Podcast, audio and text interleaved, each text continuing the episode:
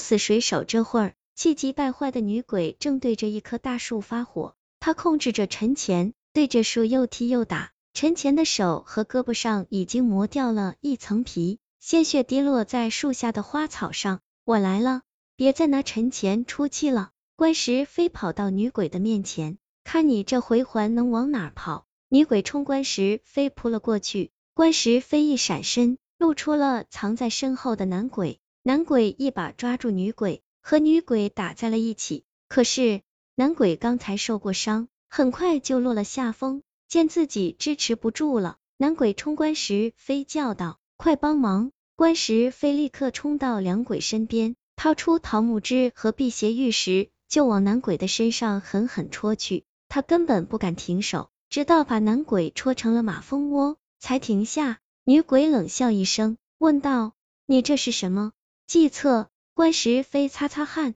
说道：“你躲在陈前的体内，我根本就伤不到你。少一个鬼，我的危险就少一分，所以我才假意答应与他合作，为的就是想找机会除掉他。你真够狡猾！不过现在没人给我捣乱了，我可以痛痛快快的吃掉你了。”说着，女鬼就扑向了关石飞。我怎么可能让你吃掉呢？关石飞的女鬼从陈前嘴里探出头，就把一瓶水倒进了女鬼的嘴里。女鬼一咽这水，嘴里就冒出了黑烟和黑水。她捂着脖子，痛苦的问：“这是什么？”刚才那两根桃木枝被我烧成灰，撒进了这瓶水里。关石飞说着，摇了摇手中的瓶子。这时，倒在地上的男鬼站了起来，他一下推倒陈前，骑到他身上。抓起一把燃着的香，用香头在陈前的头顶烫了一下，然后将尸油通过黑色蜡烛的烛火滴落在陈前的头顶上。不久，陈前的头顶开出了一个小洞，男鬼纵身一跃，跳了进去。现在，女鬼身受重伤，再无能力争斗，很快便被男鬼从洞里推了出来。见女鬼一出来，关石飞就举起手里的玉石。往女鬼身上不停的戳去，女鬼被捅得哇哇大叫，身上不停的冒着黑烟黑水，很快他就瘫倒在地，化成了黑烟。见女鬼已经魂飞魄散，关石飞虚脱的坐在地上喘息了起来。休息了一会儿，关石飞才想起那个男鬼还没有出来，他拍了拍陈前的头顶，叫道：“你快出来吧！”谁知男鬼嘿嘿一笑。他的脸浮现在了陈前的脸上，他说道：“其实尸嗔脑海之术不仅仅是让鬼藏身那么简单，只要稍作改动，它还可以让鬼和脑海的主人换命。我生前为了赚钱，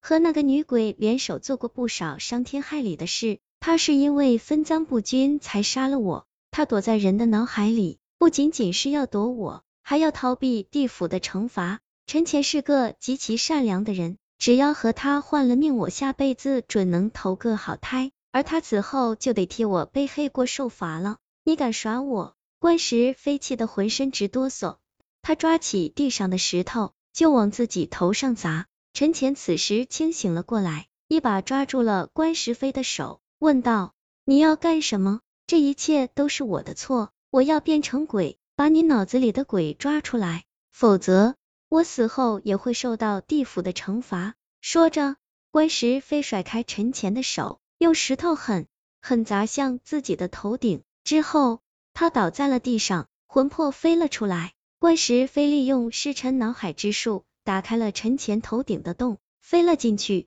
一进去，关石飞和男鬼就打在了一起。由于身上有伤，再加上体力透支。现在他和关石飞这个新鬼打斗也占不了多少便宜，只是他俩的打斗让陈前头痛不已。陈前抱着头在地上不停的翻滚着，你朋友如此难受，你还要继续和我打？男鬼问道。我不管，我必须除掉你。说着，关石飞用双手狠狠掐住了男鬼的脖子，不一会儿，男鬼便不动了。关石飞将男鬼从陈前头顶的洞中扔了出去。呜，尾声等了许久，陈前见关石飞没出来，就问关石飞：“你不出来吗？”关石飞冷笑道：“你应该知道，我生前是个大恶人。前不久，我被查出得了绝症，我急着弄钱就是为了治病，不过这病治好的几率极低，我就算现在不死也活不了几天。